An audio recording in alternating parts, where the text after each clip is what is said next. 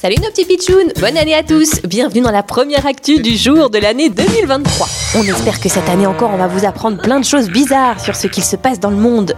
Et pour bien commencer l'année, on vous emmène en France, dans le Maine-et-Loire, faire une petite balade à Saint-Gemme-sur-Loire. Vous allez voir, c'est un ravissant petit village.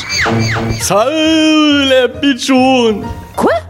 Mais tu es un reine du Père Noël Absolument, moi c'est Rodolphe. Rudolf Mais enfin, qu'est-ce que tu fais encore là Noël est fini Pourquoi tu n'es pas reparti au pôle Nord? Moi c'est parce que ici les reines du Père Noël ont le droit de manger gratuitement.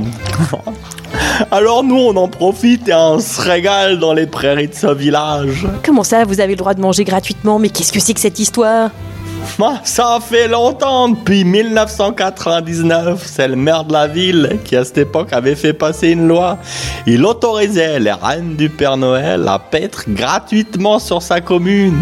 Mais c'est à titre exceptionnel, hein Uniquement pour les reines du Père Noël et à chaque période de Noël. Ça alors Allez les reines, on mâchouille encore un peu, puis on prend la route direction le pôle Nord. Sympa ce village qui autorise les reines du Père Noël à manger gratuitement. Au revoir les reines, bon voyage et à l'année prochaine Au revoir les pitchounes et bonne année